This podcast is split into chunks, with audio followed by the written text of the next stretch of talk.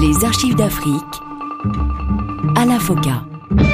Bonjour à tous et bienvenue dans ce magazine consacré à l'histoire contemporaine de l'Afrique à travers ses grands hommes. Nul n'a le droit d'effacer une page de l'histoire d'un peuple, car un peuple sans histoire est un monde sans âme. وانا لا زلت اكرر واقول وساظل اقول هذا الكلام انه ان لم تحقق Tant que la question du Proche-Orient ne trouvera pas une solution juste, par les efforts des Américains principalement et de l'Europe, il y aura des générations nouvelles de terroristes qui seront peut-être encore plus féroces que celles que nous voyons aujourd'hui. Et je crains par-dessus tout, si euh, cette détérioration devait perdurer, que nous assistions à de nombreux revers dans la région, revers de la coopération entre les pays arabes et leurs amis occidentaux. Arrivé à la tête de l'Égypte à la faveur d'une tragédie, l'assassinat par des islamistes de son prédécesseur, celui que certains raillaient, qu'il trouvait sans aspérité, sans personnalité affirmée, à qui on avait même prêté le sobriquet de vache Kerry, du nom de la célèbre marque de fromage, est parvenu au fil des années à installer son style, à asseoir un pouvoir fort voire autocratique.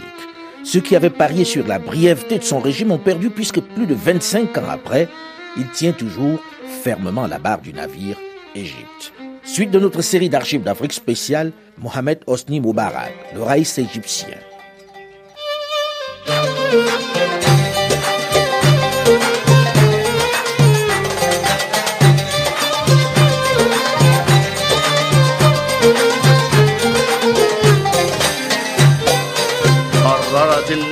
Le comité désigne à l'unanimité le candidat du Parti national démocratique, Mohamed Hosni Moubarak, président de la République arabe d'Égypte, pour un cinquième mandat. Ses fonctions prennent effet immédiatement. C'était vendredi dernier, avec 88% des suffrages, Hosni Moubarak, président sortant, remporte officiellement les premières élections pluralistes organisées en Égypte. Une victoire écrasante, malgré les accusations de fraude qui planent sur le scrutin, même le principal candidat de l'opposition finalement reconnaît sa défaite. À 77 ans donc, le repart pour un cinquième mandat en cette année 2005. Malgré les protestations et les arrestations qui ont émaillé la campagne, malgré les arrestations des opposants, celui qui est aux affaires depuis l'assassinat de Sadat en 1981, s'il rempile, il sait parfaitement que sa popularité est en forte baisse depuis quelques années. Son charme n'opère plus.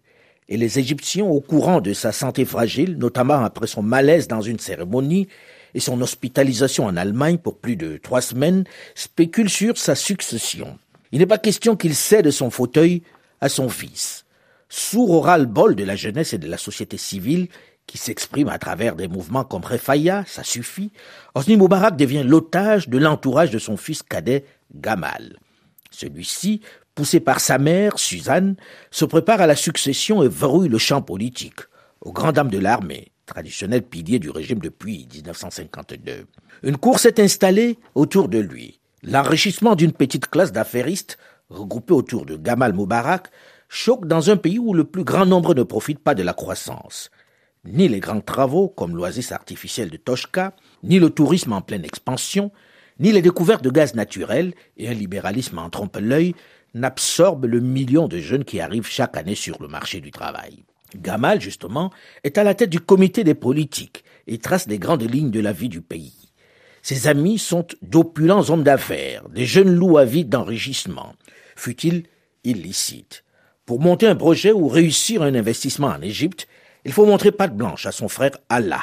Son père le sait et ne dénonce pas cette mainmise.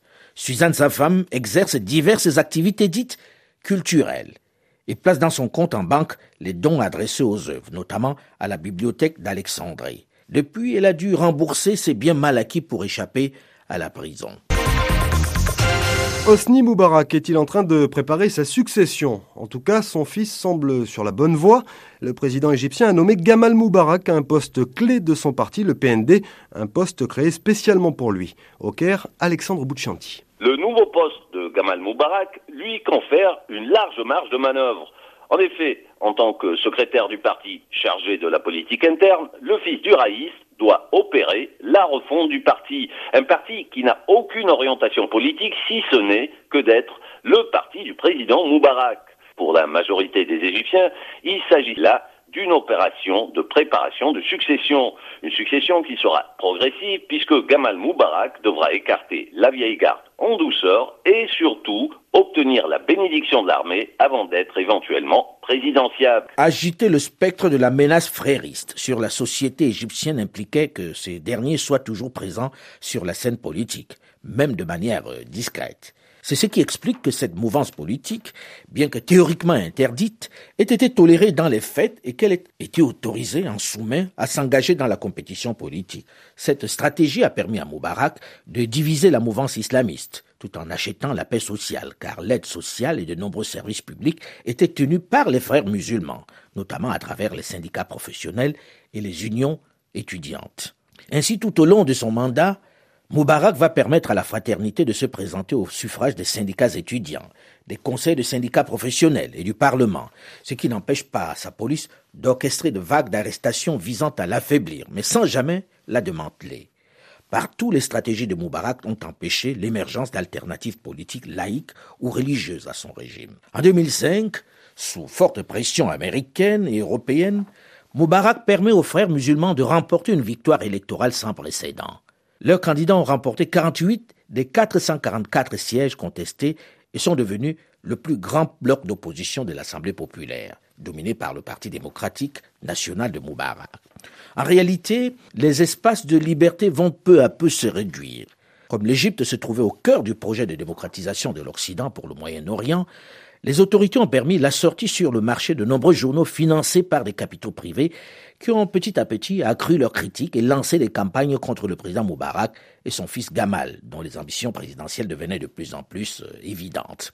Grâce à cette presse indépendante, comme Al-Doustour, Al-Badil, Al-Karama, Al-Masri, Al-Youm et d'autres, aux nouvelles chaînes de télévision par satellite comme Dream TV, Rotana, Al-Mewar, et surtout grâce à l'Internet qui a joué un rôle primordial dans la transmission d'informations et comme champ d'investissement pour l'opposition, le militantisme politique égyptien a pu se renouveler.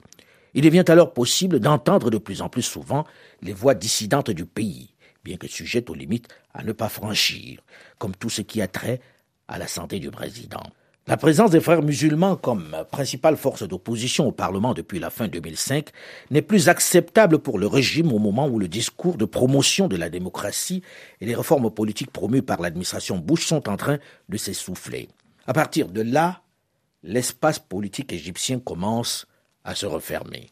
En 2007, une série d'amendements constitutionnels sont approuvés. Ceci entraîne une réduction de la supervision judiciaire des élections et inscrivent dans la Constitution l'interdiction de créer des partis politiques sur une base religieuse, tout en octroyant encore plus de pouvoir au président et aux forces de sécurité. Aux élections locales de 2008, la loi électorale est rigoureusement appliquée et les candidats des frères musulmans n'ont pas été autorisés à se présenter, ce qui a aiguisé les tensions internes au sein de l'organisation islamiste. Le malaise social engendré par cette nouvelle fermeture de l'espace public, sur fond de dégradation des conditions de vie des larges secteurs de la population, va déboucher sur une augmentation significative de protestations dans le milieu du travail. Mais cela n'altère en rien la notoriété, le respect dont jouit le président Hosni Moubarak aux États-Unis et en Europe. Il est l'hôte des grandes capitales, celui que l'on essaie de séduire, puisque l'Égypte représente un important marché. Il ne faut pas le vexer avec les questions de droits de l'homme. Le président égyptien Hosni Moubarak est en France. Il doit rencontrer ce soir Nicolas Sarkozy pour évoquer la situation au Proche-Orient et la création de l'Union pour la Méditerranée. Hosni Moubarak est ensuite au MEDEF, entouré de Laurence Parisot et de Christine Lagarde, pour parler économie devant un parterre d'investisseurs français la coopération économique entre la France et l'Égypte ne cesse de progresser. Plusieurs grands projets témoignent de la vitalité de cette coopération, notamment le métro du Caire, le réseau de la téléphonie mobile, le projet de liquéfaction de gaz naturel, l'Université française d'Égypte. Ces grands projets sont des témoignages de cette coopération et représentent une preuve de la confiance mutuelle ainsi que de l'appréciation que nous témoignons envers la contribution de la France à nos efforts pour le développement. J'invite les investisseurs français à regarder l'Égypte comme la voie royale pour partir à la conquête des marchés du Moyen-Orient et d'Afrique. Je les invite à investir davantage dans les secteurs du BTP, des technologies de l'information et de la communication, du tourisme, des banques et de la finance, ainsi que dans les énergies classiques et renouvelables.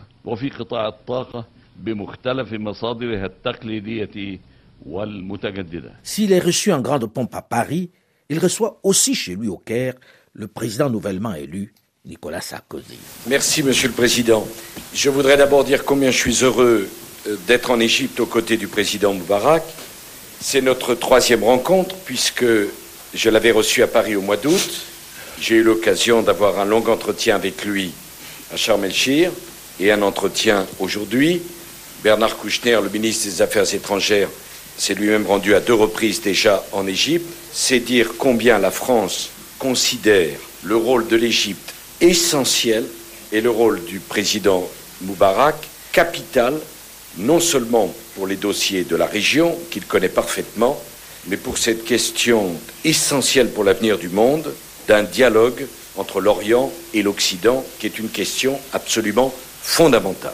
Je voudrais dire au président Moubarak combien j'apprécie son expérience, sa sagesse et la vision modérée qui est la sienne sur tous les grands dossiers où il privilégie le dialogue, le consensus, la rencontre dans une région qui a besoin de paix et qui n'a pas besoin de guerre.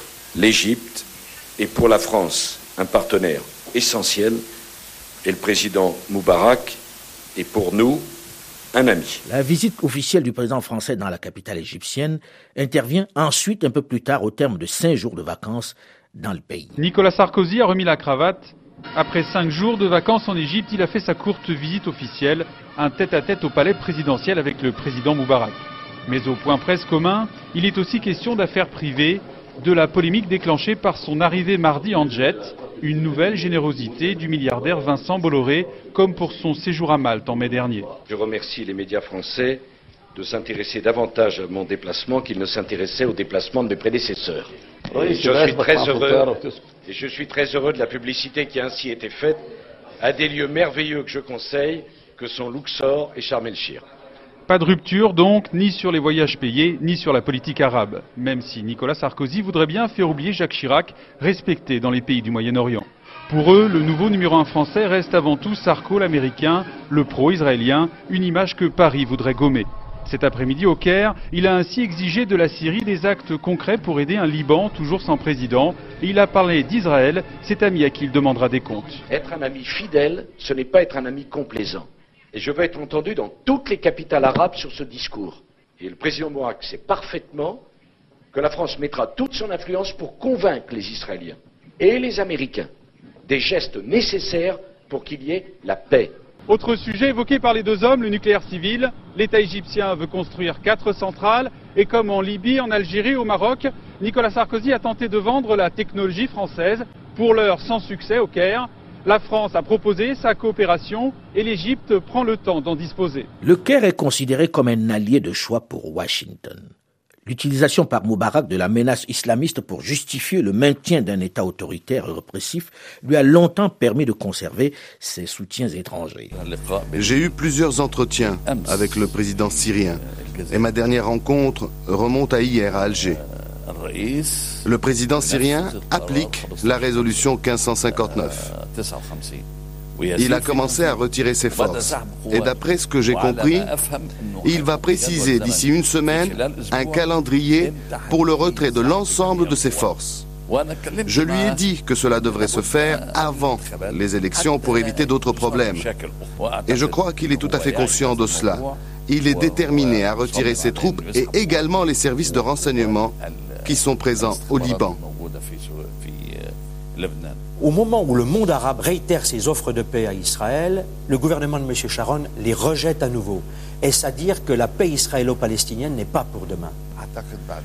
Lorsque les forces israéliennes se retireront des territoires occupés, les pays arabes procéderont à la normalisation des relations.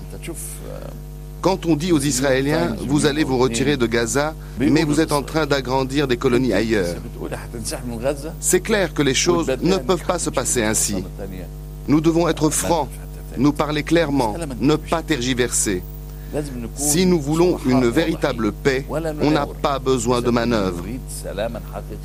Les Palestiniens ont leurs droits. L'Égypte est le plus gros bénéficiaire après Israël de l'aide bilatérale américaine. Celle-ci est essentiellement militaire et s'élèverait à 1 milliard 300 millions de dollars annuels, le même montant depuis 1987, pour 250 millions d'aides économiques. Moubarak sert de médiateur entre le monde arabe et Israël. Un médiateur assez arrangeant. C'est par le Caire que Barack Obama entame sa tournée une fois élu en 2009. Grand apparat pour la traversée du Caire. Grâce au président américain, l'Égypte se retrouve aujourd'hui au centre du monde pour un discours et une journée annoncée historique qu'Obama aborde en petite foulée avec sa décontraction habituelle.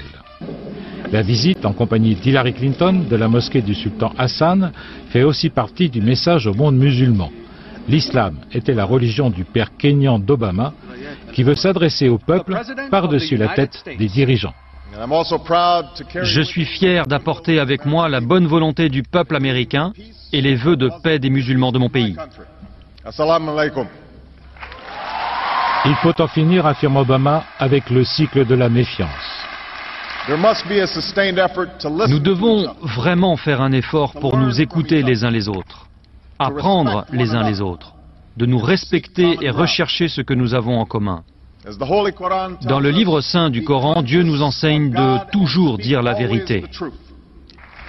Obama demande la fin de la colonisation israélienne, appelle à la création d'un État palestinien, des paroles que le monde musulman voulait entendre.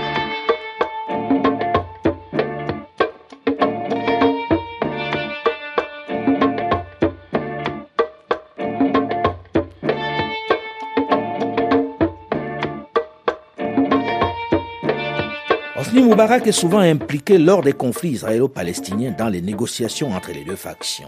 Ses positions sont généralement considérées comme pro-israéliennes, prise de position largement impopulaire dans le monde arabe et qui lui attire régulièrement la condamnation de milieux religieux musulmans, à l'instar de la condamnation d'une centaine d'oulémas en janvier 2009 qui le taxent d'hérésie.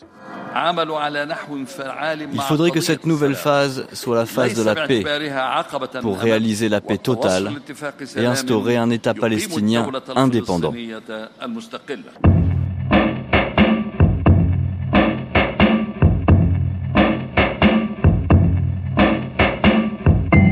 Si le Raïs continue de mener une diplomatie particulièrement active, s'il est de tous les grands sommets internationaux, sa santé décline.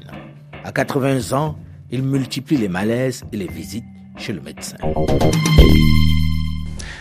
J'ai rencontré le président Moubarak tôt ce matin dans sa chambre dans le cadre de notre contrôle médical quotidien de routine et je l'ai trouvé de très bonne humeur, comme d'habitude.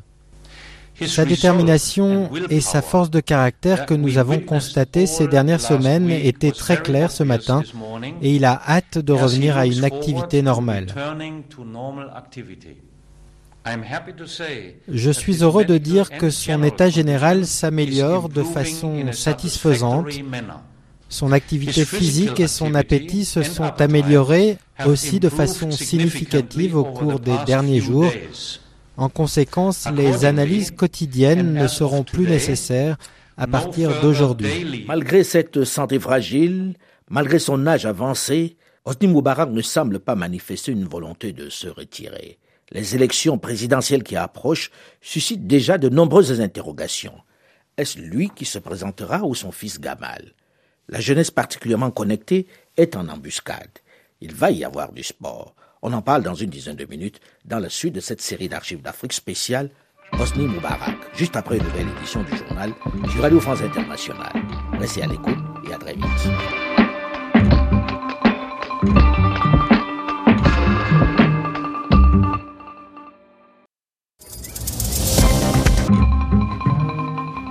Les archives d'Afrique à la FOCA. Bonjour et bienvenue à tous ceux qui nous rejoignent seulement maintenant dans la zone partie de ce magazine consacré à l'histoire contemporaine de l'Afrique à travers ses grands hommes.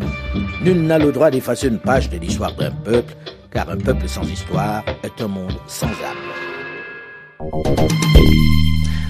J'ai rencontré le président Moubarak tôt ce matin dans sa chambre dans le cadre de notre contrôle médical quotidien de routine et je l'ai trouvé de très bonne humeur, comme d'habitude. Sa détermination et sa force de caractère que nous avons constatées ces dernières semaines étaient très claires ce matin et il a hâte de revenir à une activité normale.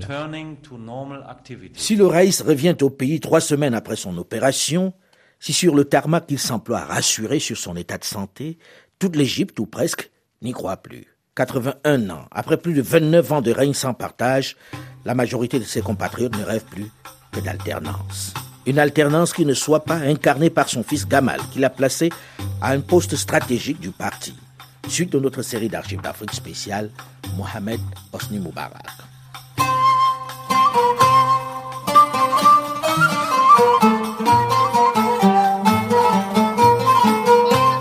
Super content et avec nous toute l'Égypte ce soir. Merci à Dieu que notre équipe soit toujours victorieuse et que nos athlètes restent en forme. Ce n'est pas un problème que nous n'ayons pas été qualifiés pour la Coupe du Monde. L'Algérie nous a battus de force. Mais après ce soir, l'Égypte peut garder la tête haute face au monde entier. Même si ce soir de janvier 2010, la victoire des Pharaons, qui offre un troisième trophée continental à l'Égypte en football, redonne la joie dans tout le pays, elle cache mal le malaise social et politique qui règne dans ce territoire qui rêve de changement. La chute de popularité du Raïs Moubarak s'est accélérée avec la mise en lumière de la corruption de son fils Allah lors des affaires de marché public et de privatisation. Vers la fin de l'année 2000, c'est son autre fils Gamal qui fait l'actualité en gravissant les échelons du Parti national démocratique. Cette fois-ci, il est clair pour tous que si Moubarak se retire, c'est son fils qui prendra le fauteuil. Du moins, c'est son vœu. Une perspective qui évidemment suscite la critique de la rue, mais également le soutien à certains potentiels candidats. Lors des dernières élections, à peine un quart des 41 millions d'électeurs potentiels s'étaient déplacés. Dans ce pays où le taux de chômage est estimé à près de 20%, ils ne devraient pas être plus nombreux ce dimanche. Le parti au pouvoir promet cette année encore des réformes économiques que certains n'attendent plus. Je ne vais pas voter, c'est une perte de temps. Rien ne change. Les uns viennent, les autres partent. C'est eux qui profitent et nous, on ne reçoit rien. Défiant envers le Hamas qui, à la différence du Fatah, refuse de signer le plan de réconciliation interpalestinien négocié par l'Égypte, le régime entreprend en janvier 2010 la construction d'une barrière métallique souterraine afin de réduire le flot des produits de contrebande acheminés par tunnel vers la bande de Gaza dans ce que certains analystes décrivent comme l'un des éléments d'une opération plus vaste orchestrée de concert avec les États-Unis d'Amérique et Israël. Dans cette première partie de la décennie 2000, le système Moubarak semble atteindre ses limites le gouvernement peut mettre en avant une bonne tenue macroéconomique et l'Égypte survit grâce à ses ressources en pétrole et surtout en gaz dont elle est le sixième exportateur mondial. Mais la croissance ne profite pas à la grande majorité des Égyptiens, encore moins à ceux qui ne vivent pas dans la région centrale du delta. Les secteurs de la santé et de l'éducation ne décollent pas. Les Égyptiens se désintéressent de scrutins sans enjeu réel. En 2005, Hosni Moubarak est réélu avec plus de 88% des suffrages exprimés mais selon les chiffres officiels, seuls 23% des inscrits se sont rendus aux urnes. Pour la première fois, d'autres candidats ont été autorisés à se présenter, mais c'était pour faire plaisir aux Américains. Dès que Washington a le dos tourné, la punition tombe sur l'avocat Noor, qui a obtenu officiellement 7% des voix en dénonçant la corruption. Il sera condamné à 5 ans de prison pour falsification des documents nécessaires à la création de son parti la société bascule dans le désespoir. Le système est à bout de souffle. Les demandes d'autorisation de nouveaux partis sont systématiquement refusées.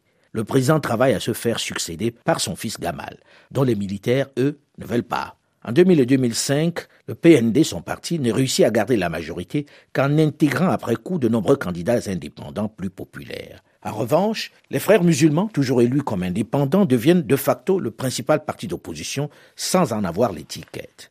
En juillet 2005, de nouveaux attentats à la bombe font 64 morts dans la station de Sharm el-Sheikh, à la pointe du Sinaï. Dans la nuit du jour de l'an 2011, c'est une église copte qui est visée à Alexandrie. 21 morts et de nombreux blessés. La tuerie démontre l'incapacité du pouvoir à protéger les chrétiens.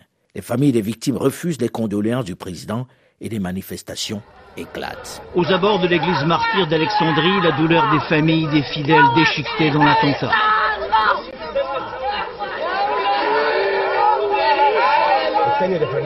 J'ai enterré ma deuxième fille hier, et le pire c'est que je n'arrive pas à retrouver ma sœur et ma nièce.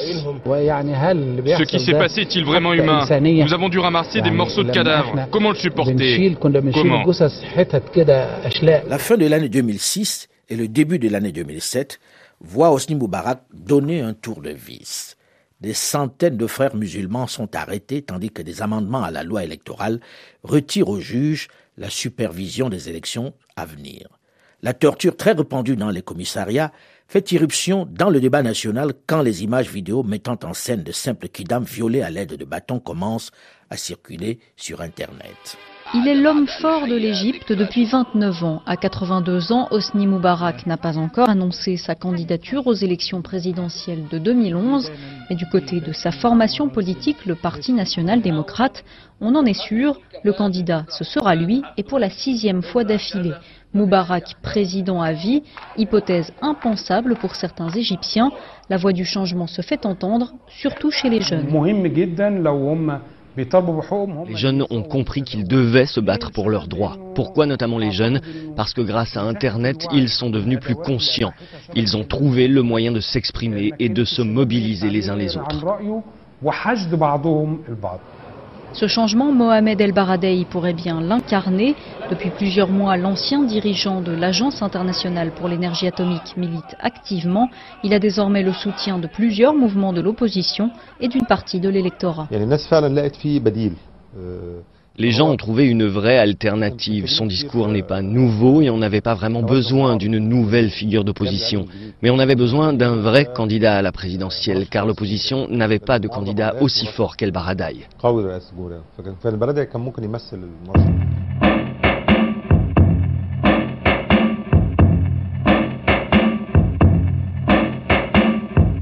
Devant l'inquiétude qui grandit, avec l'approche des élections présidentielles de 2011 à laquelle le président Moubarak n'a toujours pas dit s'il sera candidat, les différents mouvements commencent à se constituer.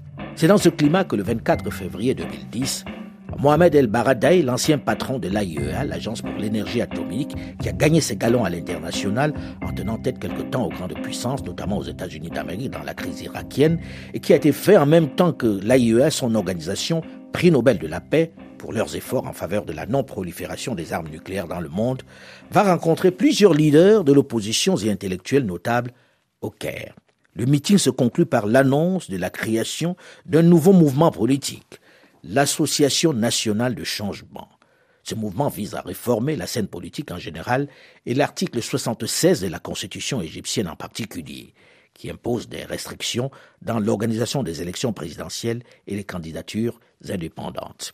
El Baradei annonce le même jour vouloir être candidat pour l'élection présidentielle prévue en 2011.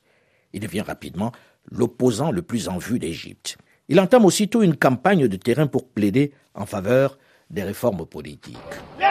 Un drapeau égyptien, des slogans pour la démocratisation. Les partisans de Mohamed El Baradei en sont convaincus, il peut faire la différence. Depuis 29 ans, Hosni Moubarak dirige l'Égypte. Pour eux, il est temps que le régime change. Le message universaliste du prix Nobel de la paix 2005 ne dit pas autre chose. Quelle que soit la religion, la politique ou l'idéologie, nous faisons tous partie de ce pays. Nous devrions tous être en mesure d'exprimer nos opinions et de vivre sans crainte. Nous devons pouvoir vivre en liberté et avec dignité, en sachant que nos droits fondamentaux sont respectés. Si la Constitution est amendée pour permettre aux candidats de se présenter hors des partis politiques approuvés par le régime, alors l'opposant El Barada il a déjà annoncé. Il se présentera à l'élection présidentielle en 2011. En attendant, pour faire pression sur le régime, la campagne sur le terrain est lancée. À Mansoura, grande ville emblématique de l'Égypte profonde, le discours d'El Barada séduit. On est là parce qu'il faut que le pays s'améliore. On a besoin de meilleures écoles, d'une meilleure couverture médicale et que tout le monde mange à sa faim. De retour en Égypte en novembre dernier, l'ex-directeur de l'Agence internationale de l'énergie atomique n'a pas perdu de temps. Aujourd'hui, dans les médias, dans la rue, à la mosquée ou à la messe de Pâques, l'opposant El-Baradei est partout. Une manière de répondre à ses détracteurs qu'il n'est pas un technocrate étranger au pays, mais pour la population, c'est peut-être là son meilleur argument. Il est considéré comme propre, justement parce qu'il a été loin de l'Égypte. Beaucoup de forces politiques importantes, opposition inclus, sont considérées comme L'ancien patron de l'AIEA ne fait que commencer sa campagne. Ses premiers pas ont déjà rendu le pouvoir égyptien nerveux. Depuis début avril, près d'une centaine de militants ont été arrêtés à l'issue de ces manifestations en faveur de la démocratisation prônée par Mohamed El-Baradei.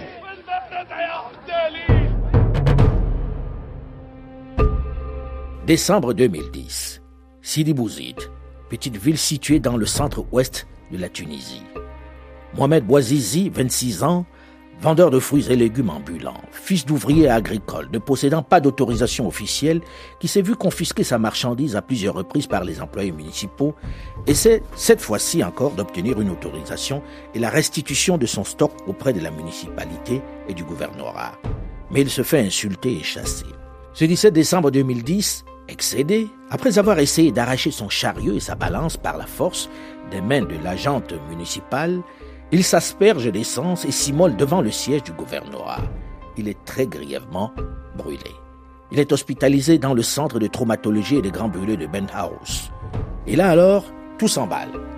Dès le 17 décembre 2010, le même jour donc, des dizaines de commerçants rejoints par des jeunes et des proches de Boisizi se réunissent pour protester. Durant le week-end, les rassemblements s'amplifient. La police tente de les disperser, mais la situation dégénère. Plusieurs agents et manifestants sont blessés et des interpellations ont lieu. Le 22 décembre, notre jeune Hussein Neji, âgé de 24 ans, escalade un poteau électrique de la ville et crie qu'il ne veut plus de misère, plus de chômage. Alors que plusieurs personnes le supplient de redescendre, il meurt électrocuté en touchant les câbles de 30 000 volts. Aussitôt, la révolte reprend plus violemment et s'étend aux villes voisines de Megnassi et Menzel Moussayan. Dans cette dernière, les manifestants incendient le siège de la délégation et assiègent le poste de la garde nationale. La Tunisie est en feu. Le 24 décembre 2010, la révolte se propage dans le centre du pays, notamment à Menzel Bouzayan, où Mohamed Ammari est tué par balle dans la poitrine par la police. D'autres manifestants sont également blessés, y compris Shauki Belloussine et Adri, qui meurt le 30 décembre. La police affirme avoir tiré en état de légitime défense.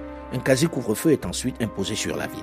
À l'appel des militants syndicaux, la révolte atteint la capitale Tunis le 27 décembre, avec environ 1000 citoyens exprimant leur solidarité avec Bouazizi et les manifestants de Sidi Bouzid.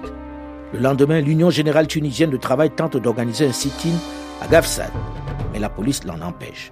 Dans le même temps, environ 300 avocats se réunissent devant le premier ministère en Tunisie, un ingénieur en informatique de 43 ans, blessé par balle au cours des affrontements violents dans la région de Sidi Bouzid, a succombé à ses blessures hier. Les avocats sont à leur tour, euh, ont à leur tour apporté leur soutien au mouvement de protestation sociale de Sidi Bouzid. Ils se sont rendus dans les tribunaux et au palais de justice hier avec à leur bras un brassard rouge en signe de solidarité. Un soutien qui s'est soldé par des altercations avec les forces de l'ordre. Selon le Conseil national de l'ordre des avocats, de nombreux avocats ont été frappés, pourchassés et insultés par les policiers dans plusieurs villes de Tunisie. L'avocate Radia Nazraoui se dit furieuse de la réaction du pouvoir face à la révolte des populations de Sidi Bouzid.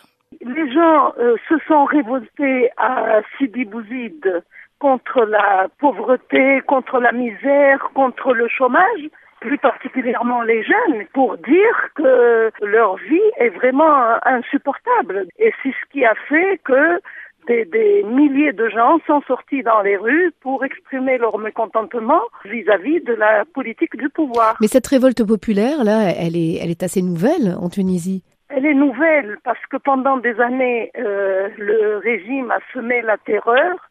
Maintenant, c'est le ras-le-bol. Les gens dénoncent la corruption d'une manière euh, claire. Il y a des slogans qui sont quand même très significatifs. Au départ, c'était le droit au travail. Mais petit à petit, c'était des slogans euh, plutôt politiques. Les gens demande à Ben Ali de quitter, demande à la famille euh, régnante de partir. à, mon avis, ça va continuer. Et j'ai l'impression que c'est une étape nouvelle. Le jour d'après, le président Ben Ali, jusque-là silencieux, se rend au chevet de Mohamed Bouazizi.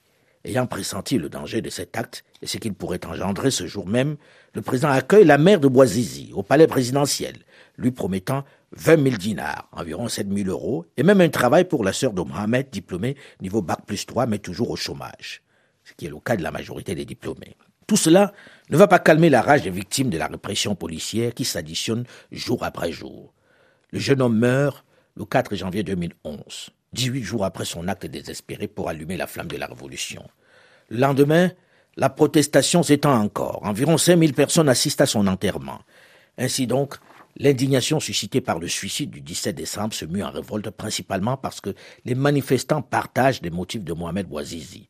Cherté de la vie, frustration des chômeurs et en particulier des diplômés, mépris des autorités et dureté de la police au point que le geste de Mohamed Bouazizi est imité par deux autres jeunes. Le même jour, ben Ali critique dans un discours diffusé en direct sur la chaîne nationale Tunisie 7 les manifestants qui ne seraient qu'une minorité d'extrémistes et d'agitateurs. Il annonce que des sanctions sévères seront prises et s'en prend également aux chaînes de télévision étrangères qu'il accuse de diffuser des allégations mensongères et d'être responsable des troubles. Mais son discours n'a pas d'impact. Et d'autres villes de province s'embrasent, dont Gafsa, Sousse, Gabès et Kasserine. Le 29 décembre, il remanie le gouvernement en limogeant le ministre de la Communication, Oussama Romdani. Il annonce aussi des changements à la tête des ministères du Commerce, des Affaires religieuses et de la jeunesse. Cela ressemble à une réponse du président tunisien après les troubles sociaux dans la région de Sidi Bouzid. Et il opère un remaniement ministériel. Il fait remplacer le ministre de la Communication par celui de la jeunesse. Hier, pour la première fois, le président Ben Ali est sorti de son mutisme. Il a regretté des troubles et dénoncé une instrumentalisation de certains partis politiques. S'ensuit la mutation des gouverneurs de Sidi Bouzid, Jean Douba Le 30 décembre, la police disperse dans le calme une manifestation à Monastir, tout en utilisant la force pour perturber d'autres manifestations à Sigba et Sheba. Le soir, la chaîne maghrébine privée Nesma TV diffuse une série de reportages sur les événements, ainsi qu'un débat inédit. Au cours d'une émission spéciale, pour la première fois, les questions de corruption et de censure de la presse sont librement évoquées par les participants, qui s'abstiennent néanmoins de toute critique directe au président Ben Ali de son entourage. À ce moment, à quelques encablures de là, au Caire, en Égypte, on observe ces mouvements, ces manifestations qui s'intensifient avec une certaine curiosité. Personne n'imagine qu'elles annoncent des lendemains difficiles. Personne ou presque n'imagine que l'onde de choc va toucher le Raïs, comme nous le verrons la semaine prochaine dans la suite et la fin de cette série d'archives d'Afrique spéciale Osni Moubarak. Mais en attendant, vous pouvez d'ores et déjà réécouter cette émission en podcast ou sur le site du RFI ou sur le site archivedavry.com ou tout simplement sur votre téléphone portable en téléchargeant gratuitement l'application Archives d'Afrique sur Google Play ou sur iOS. Vous pouvez continuer de réagir comme vous le faites sur notre page Facebook Archives d'Afrique avec ses 400 000 amis. J'en profite pour vous mettre en garde contre les fausses pages Facebook, les comptes Twitter, les comptes LinkedIn à mon nom qui se multiplient. Ils sont tous faux. À mon nom, je n'ai ni compte Facebook, ni compte Twitter, ni compte LinkedIn. Les seuls qui existent sont ceux des émissions Débats africains et Archives d'Afrique. Et une chose est certaine, je ne vous solliciterai jamais par d'autres comptes et certainement pas pour des questions commerciales. Méfiez-vous donc des faits qui se multiplient. Le seul endroit autre que RFI et France 24 où je m'exprime est ma chaîne YouTube Alain Foka officiel. Tout autre compte est un faux. Merci pour votre compréhension. Delphine Michaud, Olivier Raoul et Alain Foucault, nous vous donnons quant à nous rendez-vous la semaine prochaine, même heure, même fréquence, pour la suite et la fin de notre série d'archives d'Afrique spéciale Mohamed Osni Moubarak. Dans un instant, une nouvelle édition du journal sur Radio France Internationale. À très vite.